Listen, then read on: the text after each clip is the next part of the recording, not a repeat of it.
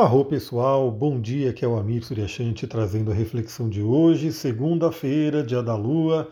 Começamos aí mais uma semana. Para quem não viu, eu já fiz aí o resumo astrológico da semana. Semana que vai ter aí lua minguante e uma forte presença de Júpiter que começa hoje. Aliás, hoje temos um dia bem interessante.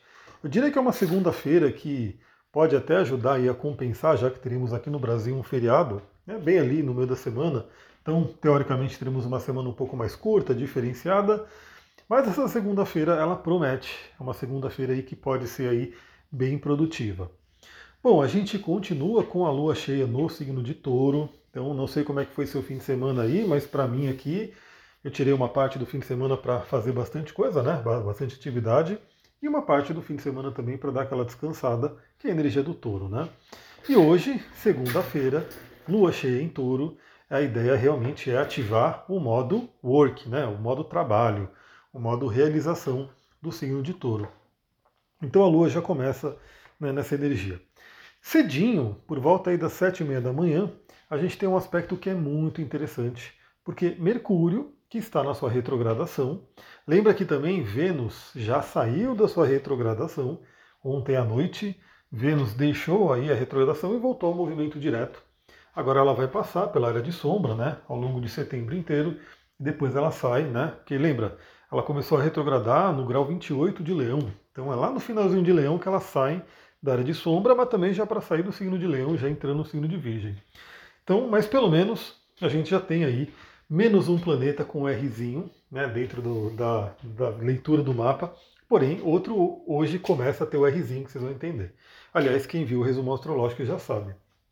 Então Mercúrio, que está retrógrado, está aí na sua revisão, faz um trígono a Júpiter, que está lá em Touro. E Júpiter hoje ele está estacionário. Por quê? Porque ele vai ficar retrógrado e ainda de manhã. Né? Então, agora pela manhã, Júpiter fica retrógrado. Mas olha que interessante, né? Mercúrio faz esse trígono a Júpiter cedinho para que a gente possa sintonizar nossa mente com o melhor, sintonizar o nosso pensamento, sintonizar ali aquilo que se passa na nossa mente. É, eu gosto muito dos estudos do Joe Dispenza, já li né, praticamente todos os livros disponíveis, né? Claro que talvez tenha algum outro que eu não li, mas os principais disponíveis aqui no Brasil eu já li, né? Que aí é o Como se tornar sobrenatural, Você é o placebo.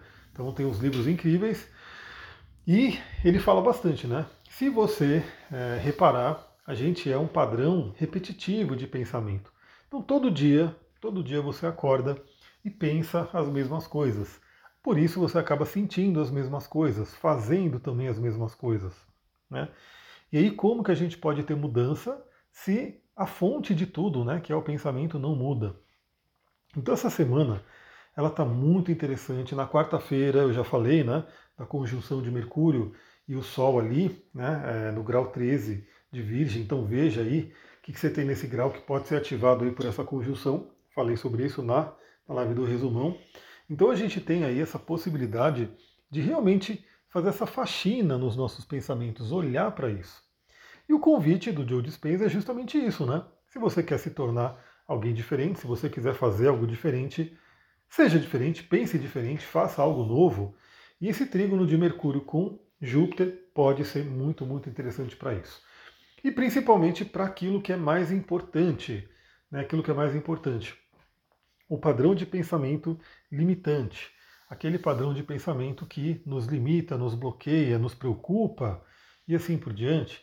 Então o trígono a Júpiter pode ajudar a gente a realmente nos sintonizarmos com pensamentos mais positivos, otimistas e assim por diante. Vale lembrar que eu sempre falo, né?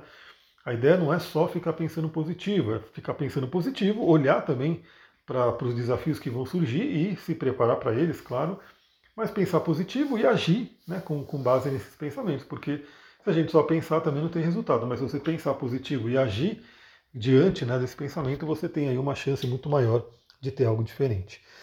Então que a gente possa aproveitar esse trígono de Mercúrio a Júpiter, começa logo cedo, você que gosta de meditar de manhã, fazer suas visualizações, pode ser uma manhã bem produtiva. E aí, 8 horas da manhã, a Lua faz um trígono ao Sol. Por isso que eu falei que é uma segunda-feira que tende a ser bem produtiva, bem interessante, porque temos aí a Lua cheia no signo de Touro, numa segunda-feira, lua exaltada, fazendo trígono com o Sol no signo de Virgem. Então os dois luminares estão em harmonia hoje. Muito bom né, para relacionamentos, muito bom aí para trazer essa harmonia interior, também esse equilíbrio, e fazendo esse trígono de terra, né?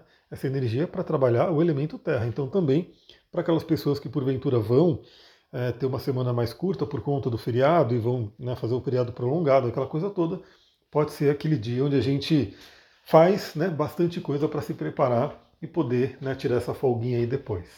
Então aproveita aí o trígono de Sol e Lua. Depois temos às 9 horas da manhã a Lua fazendo quadratura com Vênus. Aí um aspecto desafiador de Lua e Vênus, mas Vênus enxerga, né, através da Lua em touro, o seu domicílio. E Vênus já voltou ao movimento direto. Então é aquela coisa, né? É aquele momento também, já que a gente teve o início do movimento direto de Vênus ontem à noite, domingo à noite, essa, esse primeiro aspecto é um aspecto interessante para a gente olhar, né, em pleno dia de semana, em pleno momento de trabalho, provavelmente, como é que estão esses assuntos, como é que eles estão fluindo. Né? Depois a gente vai ter, olha que dia cheio, hein? Então, 11 e 10 da manhã, Júpiter, o grandão, né, o gigantão aí do nosso sistema solar, ele fica retrógrado, então ele começa a voltar ali para trás. Lembra, eu sempre falo aqui que esse é um movimento aparente, mas que é muito importante para a gente simbolicamente. E já saiba né, que o Júpiter ele está no grau 15 e ele vai estacionar nesse grau 15 e vai voltar até o grau 5. Então já pega seu mapa aí, já olha né, quais são os pontos aí que esse Júpiter vai tocar na retrogradação. Eu sei, por exemplo, no meu caso que eu tenho Júpiter a 5 graus de Capricórnio.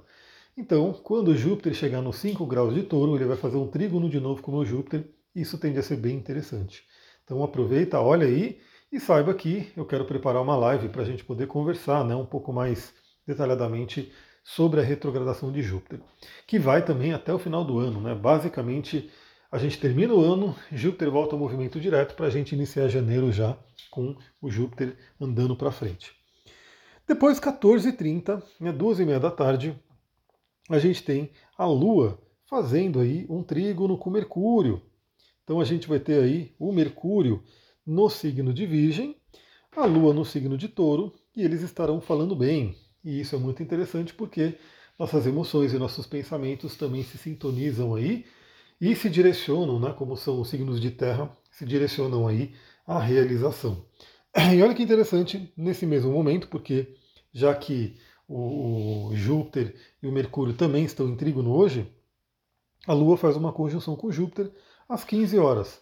Então é um dia muito, muito interessante para trabalharmos aí o otimismo. Né? A Lua fazendo conjunção com Júpiter, Lua exaltada em touro, encontrando aí Júpiter né, para fazer aí essa expansão das emoções. Júpiter está retrógrado, né? nesse momento Júpiter já estará retrógrado e é aquele convite à revisão de nossas crenças. Então, se você não conseguir se colocar num estado otimista, num estado em enxergar o positivo na sua vida, presta atenção, vamos, vamos resolver isso.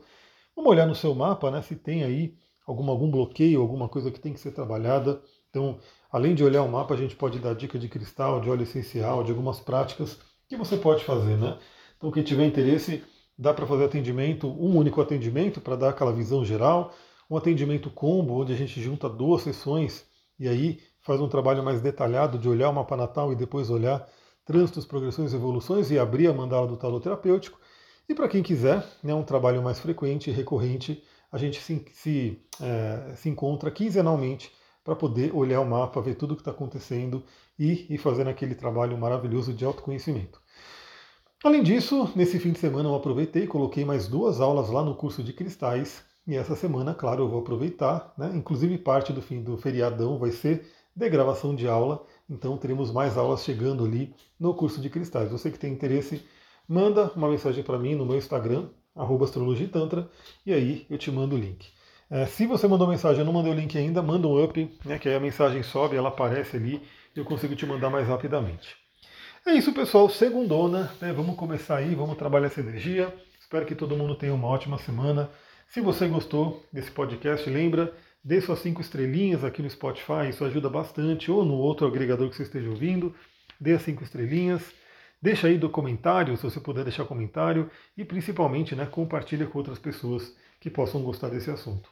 Vou ficando por aqui. Muita gratidão. Namastê, Harion.